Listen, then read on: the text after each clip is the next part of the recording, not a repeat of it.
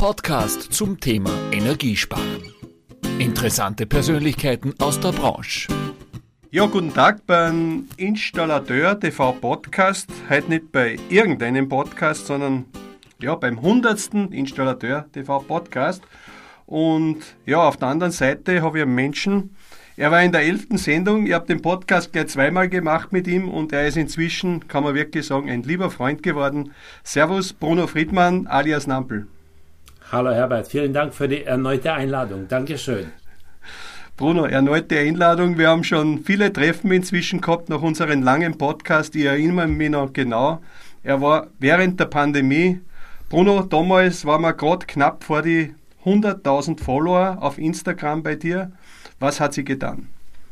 Herbert, bei mir hat sich selbst sehr, sehr viel getan. Ich bin auf Instagram mittlerweile auf äh, 180.000 Follower, auf TikTok wow. bei 330.000 Follower, also insgesamt über eine halbe Million an Social Media Accounts. Ähm, ich durfte schon einige Hersteller besuchen, ich durfte halt sehr viele Persönlichkeiten kennenlernen, unter anderem dich und noch einige andere Geschäftsführer von Heizungsfirma und was auch immer. Es war für mich eine sehr aufregende Zeit und äh, ich möchte keine keine Sekunde missen von dem Ganzen. Also für mich war es was ganz Besonderes. Mhm. Ähm, es ist ja bei mit dir jetzt mein zweiter Podcast und äh, ich habe jetzt schon einige Podcasts gemacht. Ich glaube, das ist jetzt mein vierter oder fünfter. Ich bin mir nicht mehr ganz sicher. Aber da es dein hundertster Podcast ist, würde ich es gerne mal umdrehen und würde aus deinem hundertsten Podcast mit mir meinen ersten Podcast mit dir machen, Herbert. Erzähl mal, wie bist du zum SAK gekommen? Wie, wie kamst du darauf, SAK-Koffer zu machen? Mhm. Und wie ist der ganze Werdegang vom Herbert? So, jetzt muss ich mal kurz durchatmen, weil jetzt weiß ich, dass ich hier mal auf der anderen Seite sitze, wo du gesessen bist. Aber schön, dass du mir das fragst, Bruno. Ich bin seit 93 in der Branche, also heuer 30 Jahre Firma Bachler und meine DNA ist ganz klar die Heizung. Und bei uns war Solarbranche, eigentlich ich bin mit der Solarbranche fast selbstständig geworden, kann man sagen. Und da war noch die Zeit, wo ich gesehen habe, die Kunden, die Selbstbaugruppen, die sich alles zusammengekauft haben, die dann selbst gebastelt haben auf den Dächern. Ich habe meine ersten Kollektoren aus Israel noch geholt von der Firma Lordan, die wir dann vertrieben haben über Heinze. Wir haben dann die Hydrauliken gebastelt, muss man wirklich sagen, gebastelt am Bauernhof, bevor ich dann zu BAW gekommen bin. Und dann habe ich gesehen, mit den Solaranlagen, man hat immer den Kunden vermittelt, die funktionieren ohne Wartung. Ja. Wir haben aber gesehen, gerade im Solarbereich, wir hatten Stagnation, wir hatten höhere Drücke, also wir haben einige Probleme gehabt und daraus haben wir dann gesagt, wir müssen eigentlich schauen, dass wir ein paar Tools zusammengeben, damit man sowas auch kontrollieren kann. Und daraus ist dann der Solarkoffer entstanden, und das Witzige war, ich habe den präsentiert auf der ersten Messe, die Solaria auf der Energiesparmesse Wels, ich weiß es noch, die haben mich ausgelacht. Teilweise haben sie mich fast beschimpft, muss man sagen, wie ich so Tools bringen kann, weil Solarthermie ja kostenlos läuft, aber inzwischen, glaube ich, hat er sich doch etabliert. Ja, das hat er auf jeden Fall. Also unser Koffer oder mein Koffer bei der Firma Groß ist von 2007, aber war das dann erster Koffer war das das erste Tool fürs SAK-Handwerk oder gab es davor schon irgendwelche Berührungspunkte zum SAK-Handwerk? Eigentlich überhaupt nicht. Er ist eigentlich aus einer Not entstanden und es war auch gar nicht mein Ansinnen, am Anfang Tools zu verkaufen. Ich habe ja die Vertretung der Firma Thyforop Chemie damals für Österreich übernommen. Das ist Deutschland wichtigster Wärmeträger-Medium-Hersteller und ich habe einfach gesehen, wir bekommen auch Proben zurück, wo das, der Wärmeträger einfach über 170 Grad überhitzt wurde, teilweise 200 Grad und dann war das falsche Wärmeträger-Medium drin. Meistens war noch Typhocor L drin anstelle dem Typhocor LS oder wie immer. Und dann gab es immer die Diskussionen, wer ist schuld. Und dann äh, beginnen ja auch damit, äh, wenn, wenn das Ganze verkockt oder in Stagnation geht, dass das Ganze nicht mehr, die Inhibitorenpakete werden kaputt. Ja, das heißt, das Medium wird sauer. Und als erstes ist oft das Ausdehnungsgefäß, wo eben die Schweißnaht ist, was korrigiert. Es stehen halt auch bei den Dichtungen Schäden. Und aus dieser Situation habe ich einfach ein Tool als Service-Tool gemacht, damit es einfach keine Ausreden mehr gibt. Ja. Ja, da muss man dazu sagen, dass auch bei uns so war, dass wir in 2006, 2007 Schwierigkeiten hatten mit einer Solaranlage, die wegen Übertemperatur, wo sich die Flüssigkeit zersetzt hat, ähm, damals hat Sicherheitsventil ausgelöst und war richtig ein bestialischer Gestank, das Ganze. Mhm. Und damals hat man sich auch entschieden, von der Firma Fissmann damals den Koffer zu kaufen, der ja jetzt äh, im Nachhinein, äh, wenn man es unten rechts liest, äh, von der Firma Bacheler hergestellt wurde. ähm, das ist eine ganz tolle Sache und da bin ich ja ganz stolz drauf, dass ich sagen kann, also schon 2007 ähm, wusste mehr, was gutes Werkzeug ist oder wo es gutes Werkzeug herkommt. Ja, was ich jetzt noch fragen wollte, du hast ja ein unglaubliches Netzwerk. Ich glaube, auf LinkedIn sind es, keine Ahnung, über 5000 ähm, äh, Follower oder wie auch immer das in LinkedIn heißt, ähnlich auch auf Instagram. Und natürlich ist es anders wie bei dir, ist es halt äh, eher die Chefetage, die dir erfolgt. Bei mir sind es meistens die Handwerker. Dieses ganze Netzwerk und wie, wie kam es dazu, dass du das aufgebaut hast? Oder, oder wie, wie kam es, dass, dass du dieses ganze, ähm, ja, diese ganze Leute im Handwerk kennengelernt hast? War das von Messen? War das von, oder wie kam das Ganze? Mhm. Das war eigentlich äh, recht interessant und vor allem auch schön, dass du das merkst. Das war der Zugang. Ja. Ich muss dazu sagen, ich bin ja auch von einem Handwerksbetrieb. Ich bin zwar eigentlich hätte Priester werden sollen, habe dann das Studium abgebrochen, bin dann Bürokaufmann worden und bin dann geschlittert direkt in das Installationsgewerbe ja, und war ein Installateur, der sehr innovativ war. Und mir hat das immer interessiert, das Ganze drumherum. Auch mit dem Monteur, der hatte immer viel zu tun. Und daher war ich schon immer vorbelastet, auf die Handwerker zu hören, weil die haben immer gesagt, Herbert, wir brauchen den Fitting und da brauchst dieses und jenes. Das heißt, ich war von Anfang an ein Lehrbub als Bürokaufmann. Hab natürlich immer blöd drin geschaut, was meint er jetzt mit dem 330er oder sonst was, ja.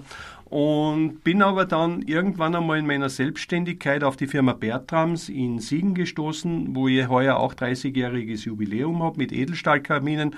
Parallel mit der Solarthermie über Lordern passt ja super zusammen, kam Edelstahlkamin und Solar, hat auch gut zusammengepasst mit Festbrennstoffkessel in Kombi Solar. Und damit war dann der erste Kontakt auch zu den Großunternehmen gegeben. Die haben dann einmal geschaut, den Bachler lassen wir einmal ein Jahr lang laufen, ja, schauen, wie weit, ob er es überhaupt schafft.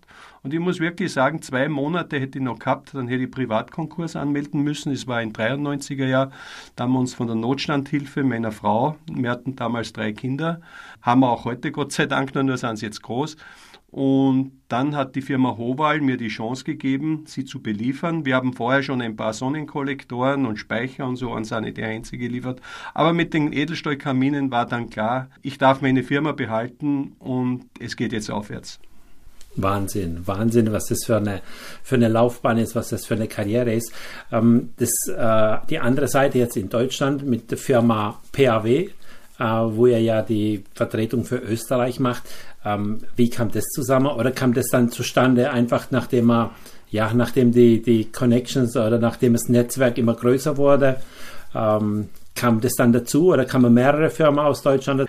Ich hatte damals schon, wie ich meine Solarhydraulik noch selbst gebaut habe, habe ich von der Firma PAW die Multikugelhähne eingebaut.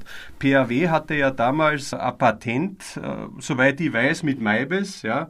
Eigentlich erfunden hat es der PAW mit der Schwerkraftbremse, mit dieser integrierten Kugel drin, die eben äh, die Luft, wenn eben die Heizungsanlage gestanden ist, über den Sommer in die Luft zirkulieren hat lassen, so dass die Pumpe nicht trocken gelaufen ist. Ja. Und diese Multikugelhähne habe ich immer hergenommen in meine Solarstationen und habe es eingebaut. Ja. Und diese Solargruppen, kann ruhig sagen, das waren die ersten Solargruppen auf dem Markt, ja, die so im Kit, ich habe von der Firma Resol die Regler gekauft, die wir verdrahtet haben, wurden dann immer mehr, mehr, mehr. Wir haben Heinze, wir haben Rapido bekommen. Man kann sich das kaum mehr vorstellen. Mein Bruder hat die mit dem Traktor, mit dem Anhänger zu mir gebracht. Ich war damals im Rettungsdienst und vor dem Rettungshaus sind dann so die Solarstationen gestanden und der Großhandel hat die bei mir abgeholt. Und irgendwann einmal bin ich zu PAW gegangen und habe gesagt, Leute, das gefällt mir, ich will die Vertretung haben.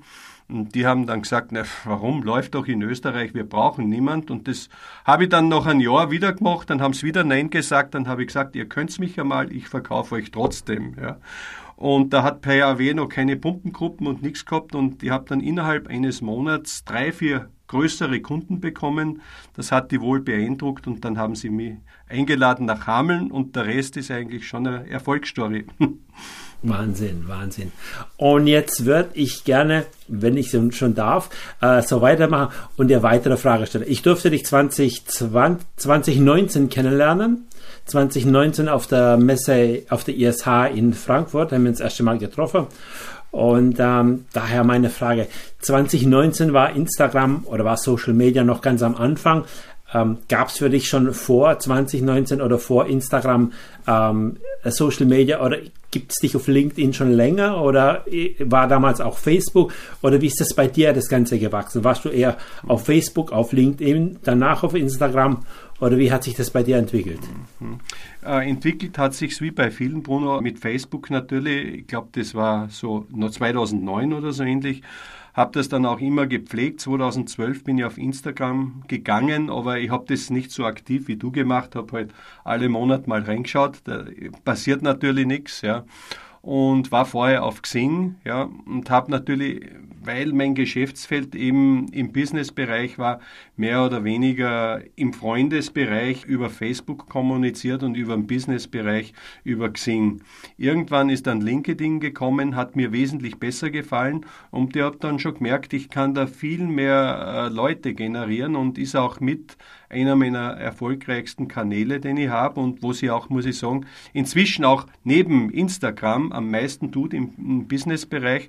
Man kann auch sagen, bei mir äh, ist es der Link, das Handwerk finde ich, wie du weißt, auf Instagram und der Link zum Businessbereich, wo du ja inzwischen auch erfolgreich bist, äh, ist LinkedIn und so hat sich das ergeben. Mein Problem war immer das, wenn ich wo draußen war, dass viele meiner Geschäftspartner, ich bin ja nicht nur Geschäftsführer der PAW Vertriebs GmbH, sondern habe auch noch Vertretungen, oft das gar nicht wollten, dass ich auf Facebook bin, dass Daten rausgegeben werden oder wie immer. Darum habe ich das immer so ein bisschen unter den Radar gehalten. Umso mehr bin ich aber heute dankbar, dass ich es trotzdem gemacht habe, so wie du auch, glaube ich, weil wir haben durch das schon, glaube ich, ein Medium, was heute nicht mehr wegzudenken ist. Wahnsinn, Wahnsinn. Herbert, jetzt hätte ich noch eine Frage. Und zwar durfte ich mit meiner Frau in 2020, ähm, durfte ich dich in Österreich besuchen, in Gröbming. Unglaubliche Landschaft, unglaubliche Berge, ein wahnsinniges Gefühl, morgens ähm, damals äh, auf dem Berg aufzuwachen und die Aussicht zu genießen. Wie war das für dich? Hat es dich noch nie in die Großstadt gezogen, dass du jetzt sagst Wien oder vielleicht Berlin oder München, Hamburg? Gab es das nie oder warst du immer schon sehr heimatverbunden? Also grundsätzlich ist so, ich war immer heimatverbunden, ich bin immer gern da weil ich einfach den Kopf hier frei bekomme. Ich glaube, das weißt du auch. Ich liebe das, wo ich bin, bin zufrieden. Ich war aber auch, muss ich sagen, ich habe jetzt gerade diese Woche meine Wohnung in Graz aufgelöst. In Graz hatte ich da auch zwischendurch einmal einen Hauptwohnsitz. Das ist aber eine kleinere Stadt. Aber ich muss sagen, ich bin ehrlich froh, dass ich jetzt nicht mehr in der Stadt bin, weil ich glaube, wenn man älter wird, ich bin jetzt 57 Jahre, man merkt einfach, wie viel wert gesunde Luft ist. Ja, wie, ich merke das einfach, wenn ich rausgehe in der Natur, wenn man die Ruhe hört. Und ich weiß das schon zu schätzen, nach so einer Woche, wenn man irgendwo abschalten kann. Und das finde ich in der Natur und da gehen wir auch fast jedes Wochenende irgendwo spazieren. Ja. Jawohl, also das ist wirklich absolut eine, eine unglaublich schöne Gegend und die Berge und das Ganze, das ist der absolute Wahnsinn. Äh, das ist ein Leben, wo andere Urlaub machen. ähm, ja, oder arbeiten, wo andere Urlaub machen. Mhm. Ja. Jetzt äh, komme ich mal zu einer anderen Frage und zwar, ich hatte gestern auf meinem Instagram, in meiner Instagram Stories eine Umfrage geschaltet ähm, Gas- oder Wärmepumpe oder was ist die Zukunft, was ist die Zukunft für euch? Äh, und da war jetzt knapp 70 Prozent immer noch Gas, zu meinem Erschrecken, und 30 Prozent Wärmepumpe. Wie siehst, wie siehst du die Branche? Siehst du, dass äh, die Wärmepumpe immer mehr akzeptiert wird oder ist es eher oberflächlich, dass immer mehr von der Wärmepumpe sprechen, ist aber trotzdem im Hintergrund sehr schleppend vorangeht? Also generell das Wärmepumpenthema, ich glaube, das verfolgen wir in Österreich schon viel länger intensiv. Also ich sage so, kann mich erinnern, die letzten 20 Jahre war die Wärmepumpe in Österreich neben Biomasse schon gesetzt. Das war überhaupt kein Thema. Ich weiß, in Deutschland draußen hat man das anders gesehen aufgrund der Gassituation. Das Thema ist jetzt auch bei euch in Deutschland gelandet, wobei ich glaube, von der Struktur her, wir sind ja urban gelegen und haben viele Möglichkeiten oder mehr Möglichkeiten. Ich meine, dass Deutschland nach wie vor sehr vom Gas abhängig ist und das auch noch sehr, sehr viele Jahre brauchen wird, ob es uns schmeckt oder nicht. Aber ich glaube auch, dass es andere Wege, ich weiß das aus meinen Podcasts oder aus meinen Frühstücken, die ich gemacht habe mit Installateuren, dass sehr viel daran gearbeitet wird, dass auch das Heizen mit Gas nicht unbedingt nur mit Russland in Verbindung ist, sondern dass man da auch äh, umweltfreundliche Themen angreifen wird. Aber die Wärmepumpe ist gesetzt, ganz klar. Ich muss aber ehrlich sagen, ich weiß es nicht, wie es momentan weitergeht. Wenn ich mit Händlern rede, ich habe erst mit einem der ganz Großen in den letzten Wochen äh, gesprochen und der hat gesagt, er hat seine Lager voll, es ist kaum Bewegung drin.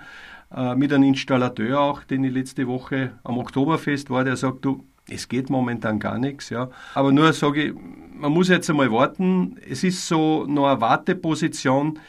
Was ich weiß, dass man vorsichtig sein muss, totgesagte leben länger und man muss sich den Markt anschauen. Wenn ich heute den Markt anschaue in Deutschland, ihr seid halt großteils Gas und das Handwerk ist nicht in Überschuss vorhanden. Das heißt, ich will halt noch ein paar Jahre, und das werden gar nicht so wenige sein, mit Gas mir Lösungen suchen müssen. Anders kann ich es mir momentan nicht vorstellen, dass wir da über die Runden kommen. Nur die Wärmepumpe wird es nicht sein. Aber sie wird ein Teil sein.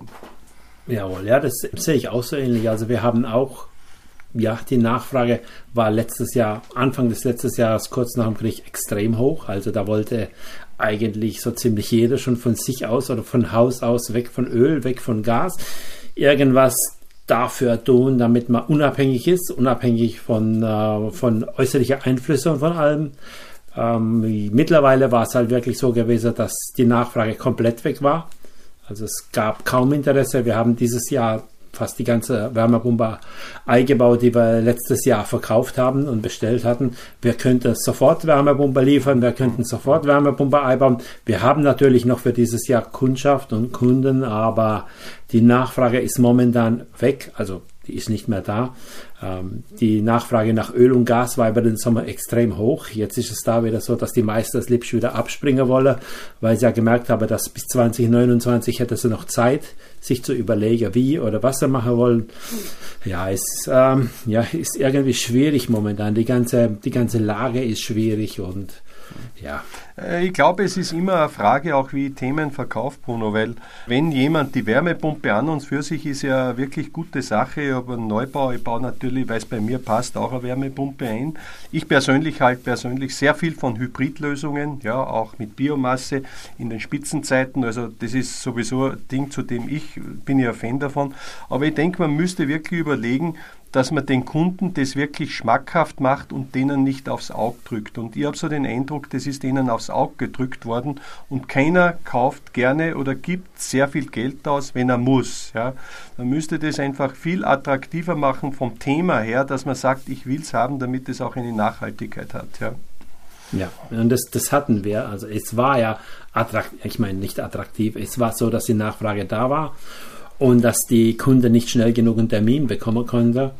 Ähm, durch das Verbot, das wir aber zwischendurch in diesem Jahr hatten, hat sich das alles geändert und äh, ja, jetzt sind wir leider da, wo wir sind. Ähm, jetzt äh, nochmal eine ganz andere Frage oder nochmal was anderes. Wir hatten es mit den Dripstoppers, mit den Legstopper. Ähm, wie kamst du damals auf den Namen Legstopper oder wer war das? Also zuerst einmal muss ich sagen, die Idee habe ich von gewissen Bruno Friedmann. Ja, du hast ja die Tripstopper nach Europa gebracht und hast wie bei vielen Dingen gesagt, Herbert, äh, das wäre was. Das muss ich auch erwähnen, Bruno. Auch wenn das schön klingt, aber das ist, ist Fakt. Äh, Teil der Tool Company und deren Idee bist du. Möchte mich auch offiziell herzlich bei dir bedanken. Und ja, Tripstopper das ging hier ein bisschen bei uns so wie nach Männerkrankheit und so, das konnte ich da nicht ganz so übernehmen. Und ich meine, in dem Fall war es in der Tat so, für mich war klar am Anfang, das ist der Leckstopper, ja, und dann wird gegoogelt und Ding. Aber es gibt auch so, wie sag, du, wir haben als letztes einfach, ist auch von dir gekommen, ich kann das ja ruhig sagen, mit diesem Bucket, ja, mit diesem äh, Bucket, wo du gesagt hast, Herbert, das ist eigentlich ziemlich cool mit dem Träger und Ding. Und ich habe bis zum Schluss keinen Namen für das Ding gehabt und ich habe auch mein Team gefragt. Ich bind in der Regel mein kleines Team, meinen Konzern mit sieben Leuten immer ein und die sind auf keinen Namen gekommen. Dann haben wir gesagt, hauen wir das Ding, also das war zum Beispiel das erste Produkt, was wir namenlos rausgeschmissen haben. Wir haben gewusst, SAK, Leg Bucket sagt kein Mensch, aber wir haben gesagt, die Leute draußen werden schon einen Namen finden und es war dann so, die haben das dann gepostet und Ding und das hat gar nicht lange gedauert, dann war es der Flex Bucket und das war eigentlich das erste Produkt, wo den Namen die Community gegeben hat. Ja, das ist ganz toll. Wahnsinn. ähm, was es da doch für, ähm, ja, für Automatismen gibt im Markt, wenn das dann irgendwann draußen ist. Und ich fand es auch toll, weil du hast mich damals noch, glaube ich, mit einem Hersteller von, der, von Holland oder Belgien, wo der Kollege ja, ja, damals ja. war, angerufen. Ja, der, der ist von England, ja, und äh, produziert wird das ja in Schweden und es war gar nicht für die SHK-Branche von Yellock ja gedacht, mhm. ja. Und habe dann auf Anhieb einen netten Kontakt gehabt was mich gewundert hat, ist ja wirklich das, diese Leckstoppers, eigentlich musste ja jeder Installateur mithaben. Ich glaube, das musst du bestätigen, weil es gibt ja. immer Heizkörper irgendwo, wo ein Leck ist und Ding. Es ist eigentlich ein Must-Have. Ja. Und ja, ja. das hatte noch keiner. Ja. Aber eigentlich so das Wort Leckstopper, wir haben dann eine eigene Homepage gemacht. Ich glaube, das passt ziemlich gut rein, das versteht ja jeder und äh, passt ganz gut. Ja. ja, ja, also ich muss auch sagen, für mich war der Leckstopper schon ich glaube, ich habe in 2016 oder 2017 das erste Mal aus äh, UK, aus England damals bekommen. Und es war immer so ein Teil, wo ich gemeint habe, das müssen wir doch irgendwie, das muss man doch. Und dann habe ich es versucht, bei der Kollege unterzukriegen. Äh, die haben sich für ein anderes Produkt entschieden und dann war der Leckstopper immer noch mehr oder weniger in der Luft. Und dann äh, ja, war ich ja froh, dass du es dann übernommen hast. Und da hast du gesagt, oh, hast du einen Kontakt, können wir da was machen? und äh, ganz toll. Da haben wir schon äh, ein paar Sachen mittlerweile, die. Aber, aber die es war, wenn ich unterbrechen darf, genauso, wenn du erinnern kannst, dieser Prozess mit dem Wärmetauscher Prüfkoffer. Kannst du dich mhm. erinnern, wie wir das gestartet haben? Das ja, da ging äh, los, weil ich gesagt habe, ja, mit, dass ich eigentlich, glaube ich, äh, dieses Reinigungsteil das ja von Fissmann damals angeboten wurde, gezackt und ich gesagt habe, ich mache es immer mit einer Erdungsschelle, also nur eine gebogene genau. Schelle. Und damit kann man nichts kaputt machen und dann haben wir dieses Teil halt in einen Starlock.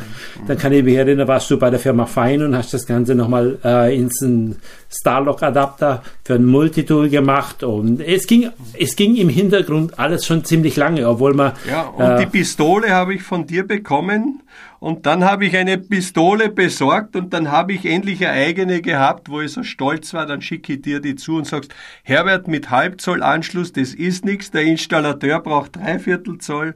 Dann kam die Bürste dazu, dann bräuchten wir eine Verlängerung. Also ich will sagen, nur dass man da, dieser Prozess, der hat zweieinhalb Jahre, glaube ich, fast gedauert, bis dass der Koffer fertig war. Gell? Ja, ja, das, das muss ja sagen, die allererste ähm, Reinigungspistole, äh, die war ja noch gerade und hatte ja noch einen Kugelhahn zum Auf- und Zumachen. Mhm. Wie ich gesagt habe, hm, Herbert, da müssen wir noch was machen, das geht nicht. Dann haben wir eine Pistole gehabt, die war für Druckluft. Die jetzige Pistole würde ja sowohl für Druckluft als auch für Wasser gehen, ist also äh, in beiden beide Richtungen geeignet.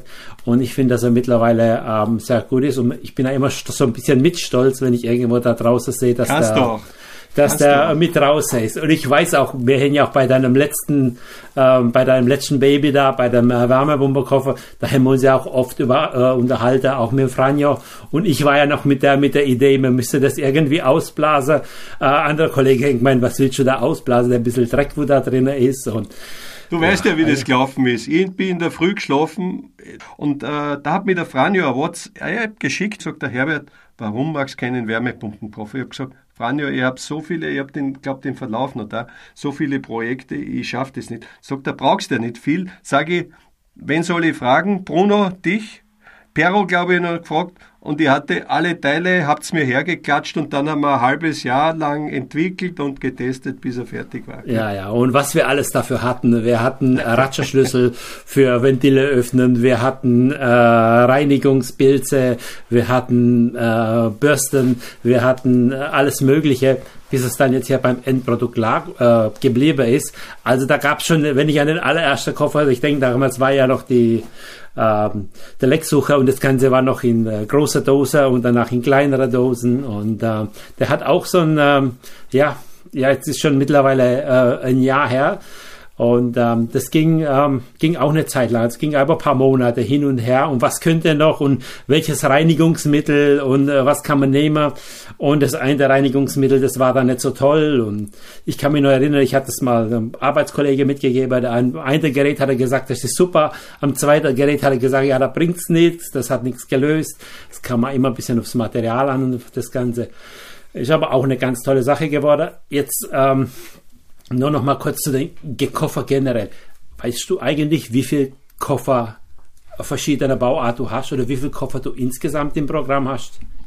ich habe es ich hab's nicht, ich hab's nicht nachgezählt. Wir brennten auch einige Koffer für verschiedene Hersteller. Ich habe inzwischen so um die 40 Tools und äh, mit Stolz sage ich auch Energiespartools, weil meine Tools solche Tools sind. Der Franny hat es richtig gesagt. Er hat gesagt, mit den Wärmepumpenkoffer, Herbert, da kannst du viel mehr Energie sparen als wie mit manch anderen Dingen, weil das nutzt nichts, wenn du eine Wärmepumpe, zumindest eine Luft-Wasser-Wärmepumpe rausstellst und du wartest sie nie. Du hast da Dreckgruppen, ein Millimeter auf den Kondensator oder Lamellen oder wie immer, wissen wir, was da Wärmeverluste sind, bis zu 10 Prozent oder wie immer. Und wenn das nicht gewartet wird, dann, das ist, sind genauso mechanische Teile. Und da muss ich wirklich sagen, ich lebe einfach mit euch mit. Ihr, ich sage immer, ihr operiert immer am offenen Körper, am offenen Gerät und bei mir sind die Hersteller, ob ich jetzt mit Fissmann, Weiland, äh, Bosch oder immer red, immer ganz erstaunt, weil ich das Innenleben auswendig kenne. Ja, ich schaue alles, was es so gibt, was da gemacht wird und Ding. Also ihr, lässt, ihr lasst mir immer teilhaben an euren OPs bei den Geräten und dadurch entstehen halt die Energiespartools und ich glaube schon, dass wir inzwischen äh, einen beträchtlichen Anteil haben, dass auch Geräte nachhaltig wirklich energieeffizient sind. Und vor allem ist es auch so, wir bringen auch Tools für das Servicegeschäft für den Fachmann. Ich denke, wenn die Zeit einmal nicht so gut läuft, jetzt äh, werden wir durch ein bisschen eine saure Gurkenzeit gehen, dann ist es auch mal gut, wenn der Fachmann beim Kunden anklingeln kann und sagen, hallo, jetzt könnte ich den Service machen, jetzt wäre ein bisschen Zeit. Also denk schon, dass wir da was Gutes in die Wege gemacht haben. Ja, oder gleitet ja, ja. Auf jeden Fall. Und ich finde es auch, es sieht halt immer ein bisschen professioneller aus, professioneller aus, auch für einen Kundendienst, für einen Fachmann, wenn er mit dem Koffer kommt, wenn er seine Teile gleich dabei hat und äh, wenn er halt äh, spezielle Teile für die Wärmebombe hat und es nicht das Universalwerkzeug äh, ist, das man vielleicht zehn Minuten davor auch für die Ölheizung oder für die Ölwartung verwendet hat. Ähm, ich finde, da hat sich mittlerweile schon ein bisschen geändert. Auch das äh, Bewusstsein von der Kunden hat sich ein bisschen geändert, ähm, dass sie auch mehr Wert drauf legen, dass die eingebauten Teile ähm, sauber sind. Die Wärmepumpe steht ja vor dem Haus. Ähm, da möchte ein jeder, dass er ein bisschen besser aussieht. Und äh, da hat sich schon so einiges getan. Und ich denke mal, dass, äh, dass das für den Kundendienst ja auch praktisch ein Gewinn ist, wenn er mit so einem Wärmepumpe an, Koffer ankommt, äh, weil das gleich ja ein ganz was anderes Licht auf äh, den Monteur wirft oder bringt. Wobei ich sagen muss, Bruno, bei euch, ihr, das, da ist ein Riesenunterschied zwischen euch Deutschen und Österreichern ja, oder überhaupt anderen Ländern. Bei uns, muss ich ehrlich sagen, sind Tools ich weiß, wenn man in Deutschland mehr machen mal kriegt, wird vielleicht nicht dieses, äh, dieser Stellenwert gegeben. Hier in Österreich, muss ich sagen, habe ich die Erfahrung gemacht, dass man wirklich noch sagt, die reinig mit der Scheckkarte oder wie immer. Also da legt man auf so, ich rede jetzt wirklich von der großen Mehrheit, noch nicht diesen Wert auf gutes Werkzeug jetzt draußen, wenn man äh, ja, zum Beispiel ein Brennwertgerät reinigt oder wie man sagt, na, ich habe es immer, war bei einem der größten Hersteller, und wir haben das mit der Scheckkarte immer gemacht. Ja. Und da sage ich dann, okay, was willst du sagen? Weiter mit der Scheckkarte machen. Ja, das gibt es überall. Also das, die es auch bei uns, die Kollegen. Ich muss ja selbst sagen, ich bin ja auch mittlerweile über 30 Jahre in einem Kundendienst Und natürlich ist es so, dass, ähm, dass es äh, Automatismen gibt, die sich teilweise bei älterer Kollegen über 30 Jahre aufgebaut haben. Aber ganz toll finde ich es halt, dass die junge Gesellen, die jetzt die Schule absolviert haben oder die auch im Kundendienst momentan noch als Azubis mitgehen, da doch ein bisschen ein anderes äh, Augenmerk drauf haben und doch ein bisschen mehr Wert drauf legen, dass wenn sie abends heimgehen, dass nicht nur das Gerät sauber ist, sondern die Hände, die Kleidung, dass alles noch sauber ist. Und äh, da hat sich schon sehr viel getan. Finde ich ganz toll. So, Herbert, ähm, weiter geht's. Ich darf ja immer noch Frage stellen. Also wir sind immer noch dabei, dass das mittlerweile mein Podcast ist und ich, du mein ich, Gast Ich finde bist. das richtig schön. Das erste Mal, wo ich mich nicht vorbereiten musste. Herbert, ähm, ich, ich habe keine Ahnung, was jetzt dran stimmt, was nicht stimmt. Irgendwann habe ich mal was mitbekommen, dass du schon bei German's Next Topmodel warst. Warst du da als Model oder wie, wie, wie ist es dazu gekommen? Jetzt bist du aber gemein. Äh, ich war in der Höhle der Löwen, ja, wenn du das meinst. Ja. Ich hatte ja neben meiner Firma hobbymäßig einmal eine Bar. Bachler hat ein paar Umwege immer gemacht. Also ich habe im Leben nichts anbrennen lassen, sagen wir so. Und daraus ist aus einem Jux, äh, wir sind ja da mitten in der Steiermark äh, und wir sind mit Lederhosen aufgewachsen und dann ist einmal mit einem Freund die Idee entstanden, eine vegane oder lederlose Lederhose zu produzieren. Die haben wir per Spaß gemacht, ja. Und dann ist das Ding so saugut angekommen, ja. Und dann haben wir gesagt, müssen wir eine Firma gründen, ja. Und dann haben wir eine gegründet und dann ist halt dann so passiert, dass am Tag der Jogginghose habe ich dann noch gesagt, du, es gibt eine Trachten-Badehose, wir müssen die Jogginghose in Trachtending machen und das haben wir dann gemacht und das war dann in der Tat ein echter Erfolg. Das war zwei, drei Jahre lang die meistverkaufte Hose in Österreich, so 200.000, 300.000 Stück sind davon verkauft worden. Aber ich muss sagen, in Lizenz, ja, durch ein Tiroler Unternehmen, bin aber sehr bald dann draufgekommen, dass diese Ressourcen nicht mehr schaffen. Also es, war zu Spitzenzeiten, wir waren in der Höhle der Löwen, ja, aber mir war bewusst, ich hatte noch keine Zahlen, wir waren ganz jung und Ding, wir haben auch keinen Sponsor da bekommen, aber wir haben unheimlich viele Anfragen gehabt, die einsteigen wollten und äh, wir haben Klamotten geliefert. Ich glaube, wir haben die wichtigsten Musiker ausgestattet, auch The Voice of Germany und Ach, bis Voice zur of Germany. Ja, ja, verwechselt haben. genau und Amerika bis zur Chair, wo ich für ihren Sohn Elijah Blue und für seine äh, Frau und für die Chair einen Haxenkraxler anfertigen durfte, war dort eingeladen, weil die da was aufmachen wollten. Drei Tage vor dem Ganzen, habe alles gepackt, habe ich abgesagt. Ich war kurz vorm Burnout und ich habe gesagt, Mode ist nichts für mich. Ich war, obwohl ich keine Ahnung hatte, die Leute wussten das nicht, unter den 20 Top-Designern in München, wo ich da mit Nico Schwanz und Co. und wie die alle da heißen, aufgetreten bin, bis zum Oktoberfest. Aber es war eine schöne Erfahrung, aber ich habe dann gewusst, Schuster bleibt bei deinen Leisten. Ich habe von heute auf morgen alles abgesagt, auch meine Reise nach Beverly Hills. Ich habe das Quant dorthin geschickt und habe gesagt, ich nehme das jetzt mit, was ich gelernt habe.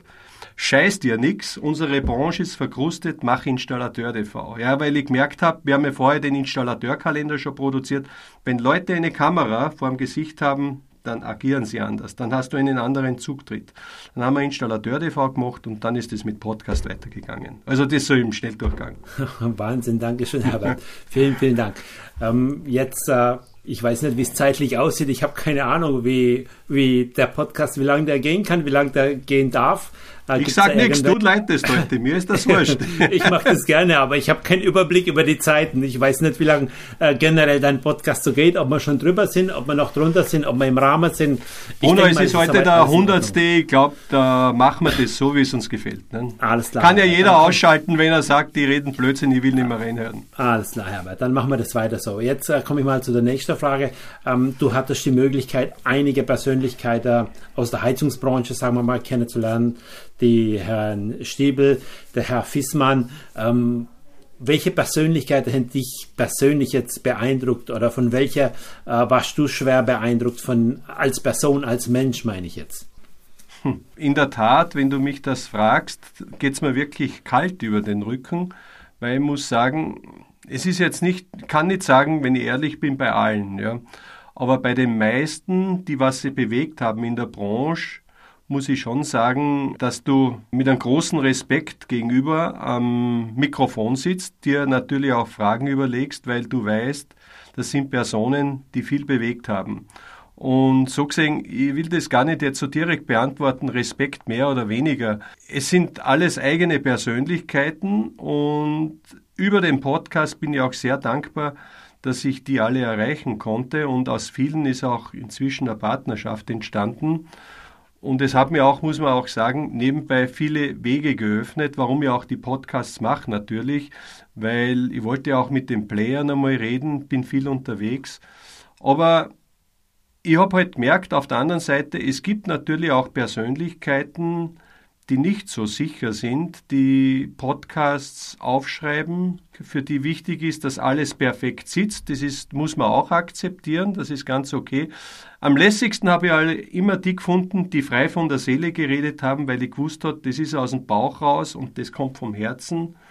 Und für mich war es auch immer wichtig, diese hinter den Menschen zu schauen. Ja, ich habe schon gesagt, der hat Familie. Ja, das ist jetzt nicht nur ein Max Fissmann. Ja, oder gibt es ja viele Beispiele, die drum waren, sondern was macht er auch? Wie geht es ihm in der Situation? Wie geht es der Familie? Einfach durch das ich bin selber vor einem Bauern, Bergbauernhof, für mich hat immer irgendwo der Mensch im Vordergrund erzählt, weil ich mag immer mit Menschen Geschäfte machen und wenn geht nicht unbedingt mit Konzernen und äh, muss sagen, da bin ich unheimlich dankbar, weil in diesem Podcast habe ich viel über diese Menschen gelernt, wie sie es machen, aber auch umgekehrt, wenn ich jetzt weggehe zu den Installateuren, zu den Lichtern in unserer Branche, ja, die eigentlich mir geholfen haben, meine Tool Company aufzubauen, so wie es du bist, so wie es Afranio ist, so wie es viele andere sind, die mir jeden Tag unterstützen. Ja wie einfach merke, wie echt die ticken, die meisten, alle nicht, wie wir zwei wissen, aber die meisten, wo wir Kontakt haben. Ja. Da muss ich sagen, diese Art der Kommunikation, Menschen vom Handwerk über die Industrie, über den Großhandel zusammenzufassen und in Augenhöhe zu reden, das ist was, glaube ich schon, was wir in diesem Podcast ziemlich einzigartig machen und wo ich auch dankbar dafür bin. Ja. Ja, man muss ja auch dazu sagen, dass du mit einem äh, Installateur TV Podcast, ich glaube 2021 zum Kommunikator des Jahres in Österreich gewählt wurdest. Oder war das 2021 war das oder 2020? Ich weiß es jetzt überhaupt nicht mehr. So genau weiß ich es auch nicht mehr. Ich glaube, es war 2020 noch in der Pandemie. Was für mich besonders war, ich muss korrigieren, der Steiermark, ja, nicht Österreich, sondern Steiermark, mein Bundesland, wo ich bin. Wobei es so ist, äh, wir sind der, mir hat es deswegen gefreut, weil die Steiermark bis jetzt jeden Kommunikator fast in der Tourismusbranche, wir sind ein Skigebiet und äh, wir haben natürlich wunderschönen Tourismus und Ding und er ist da das erste Mal ins Handwerk gegangen. Eigentlich war das schon eine ziemliche Auszeichnung für mich. Das hat mich sehr gefreut. Ja. Da wie in Graz war, ja, und, ja, und wie die Community da gewählt hat und Ding, ich habe mir gedacht, das gibt's ja nicht. Ich habe gedacht, ich habe mir ja nicht einmal selber angemeldet. Mich hat äh, vom ORF der Oliver Zeisberger angemeldet, hat gesagt, Herbert, du magst jetzt mit. Und dann hat mir die Community zum Kommunikator meines Bundeslandes gemacht. War eine schöne Auszeichnung. Jawohl, das, äh, das finde ich auch und das zu Recht, weil der Installateur TV Podcast läuft ja mittlerweile seit 100 äh, Folgen und ist ähm, sehr erfolgreich. Und es ist ja natürlich immer so, dass du äh, ganz besondere oder spezielle oder ähm, einmalige Gäste hast. Für mich bleibt ganz speziell ein Podcast in Erinnerung äh, mit, ähm, mit dem Wetter. Ich äh, weiß zwar nicht mehr die Person, die dabei war, nur ich weiß, dass dabei das Wetter so ein bisschen durchleuchtet wurde und wie das Ganze funktioniert und wie die Abhängigkeiten sind von dem Wetter und von uns. Und äh, vielleicht kannst du da, weißt du nochmal, wer das war oder wie das Ganze ja, war? Ja, das war in Österreich ein ganz bekannter Mann, der beim ORF war, dann bei Servus TV und eigentlich so wie der Wettergott bei uns ist. Das ist der Andreas Jäger. Liebe Grüße an den Andreas, wenn er zuhört.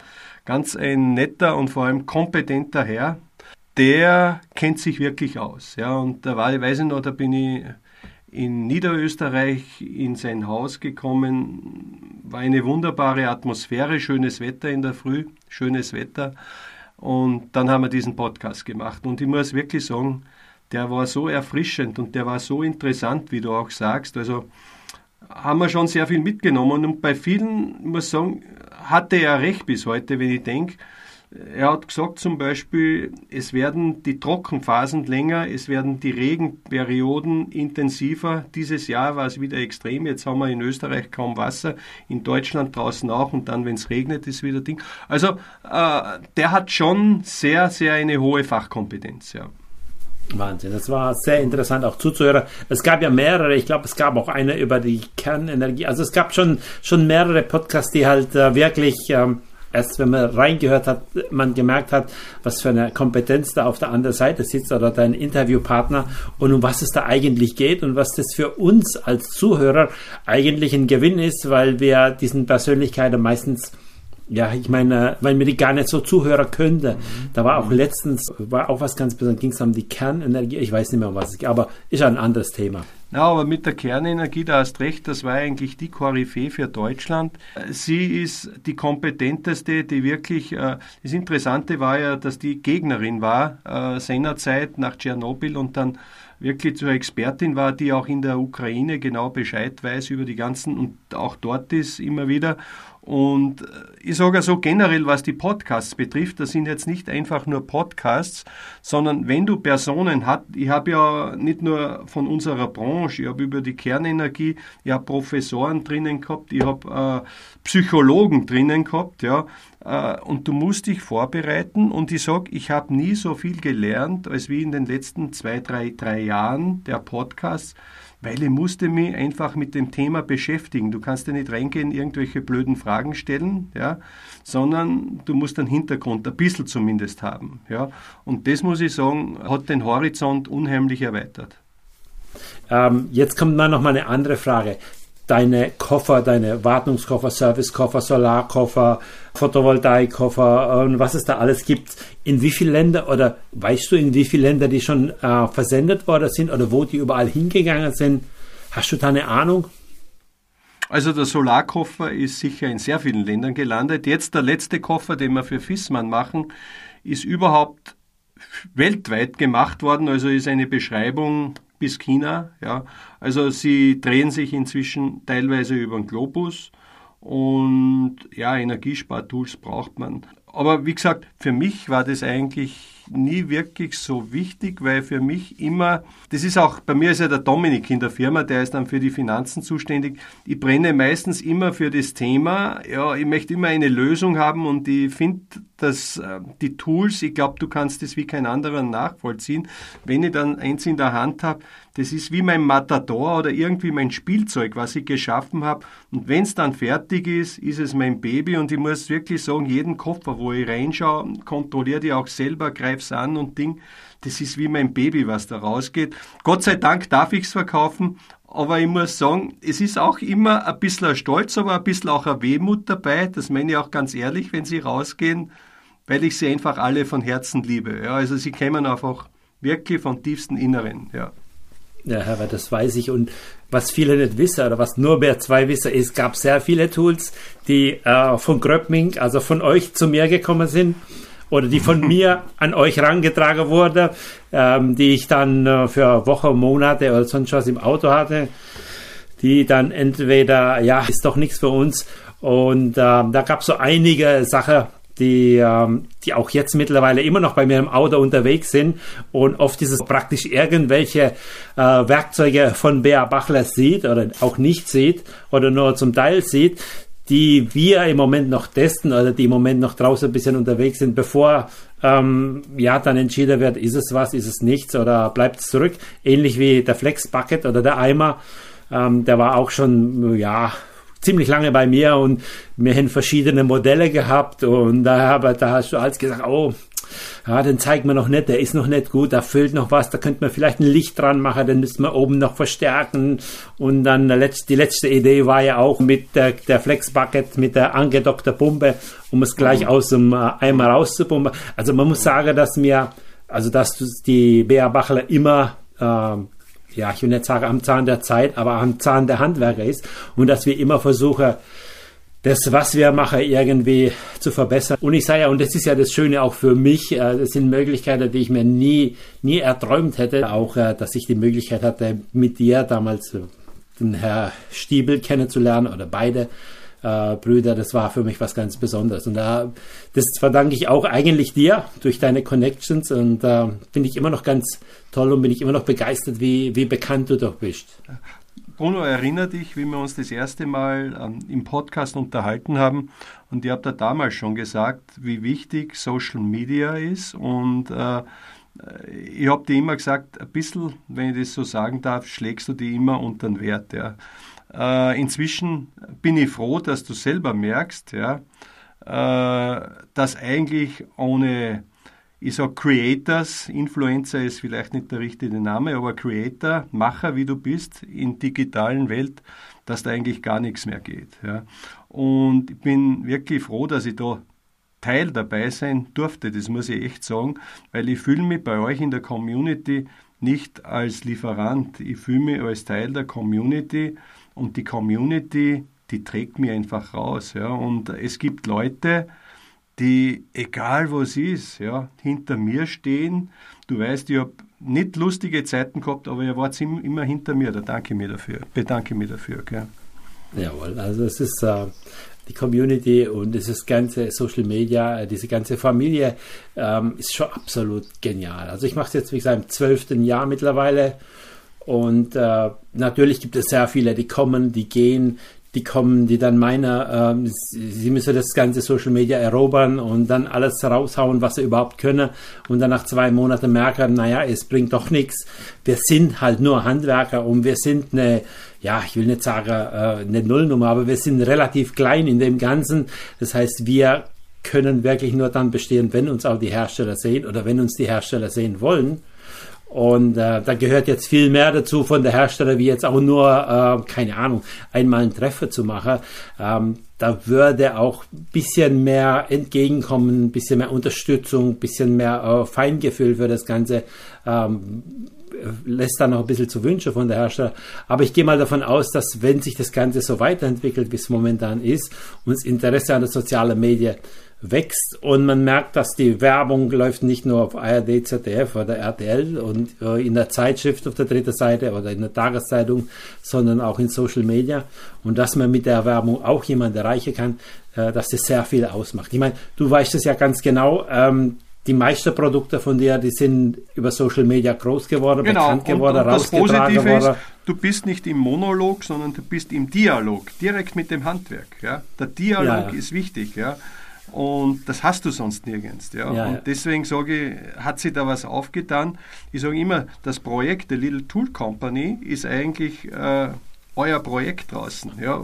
Ihr habt mir das äh, ermöglicht, ihr habt es aufgenommen und jetzt habt's jetzt habt's euren Schatz, ja.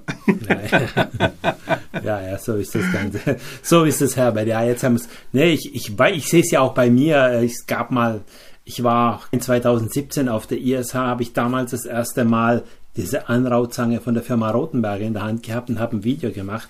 Ähm, diese Anrauzange, die, äh, die war bis dahin eine Nullnummer, die hat keiner gekannt, die hat keiner gesehen.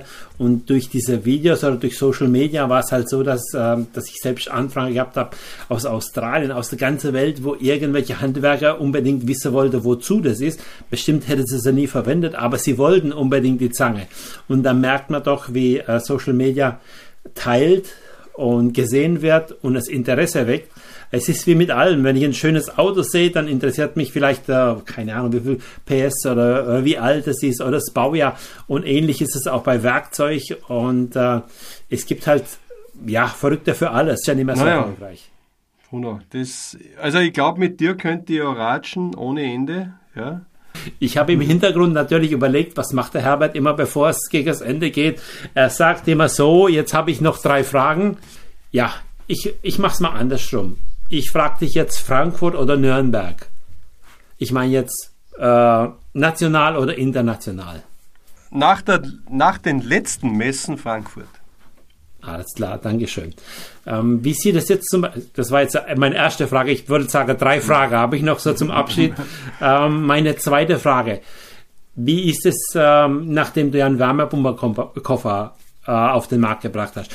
Ist die nächste Chillventa auch was für die Firma Bea Bachler?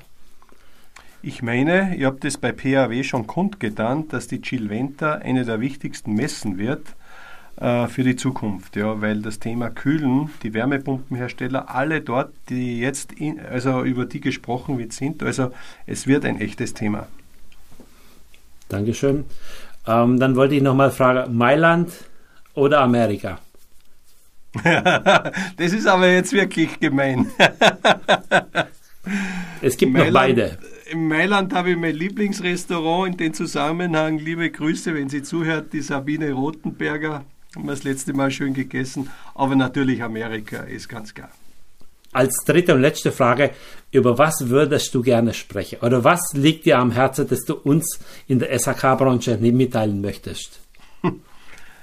Dass man nicht schwarz-weiß sieht, dass man, dass alles eine Berechtigung am Markt hat, ja, dass man technologieoffen sein soll und vor allem gerade was den deutschen und österreichischen Markt betrifft, dass sie wirklich, wirklich alle Firmen einmal bewusst sein sollen, was Social Media und äh, Creators im Netz machen. Also ich muss wirklich sagen, vielen in Europa ist es noch gar nicht bewusst, die Wichtigkeit der Creators, der ich sage ungern Influencer, ihr kennt euch ja aus, ja, welches Potenzial das ist und dass das sehr viel bringt, der direkte Kontakt zum Handwerk.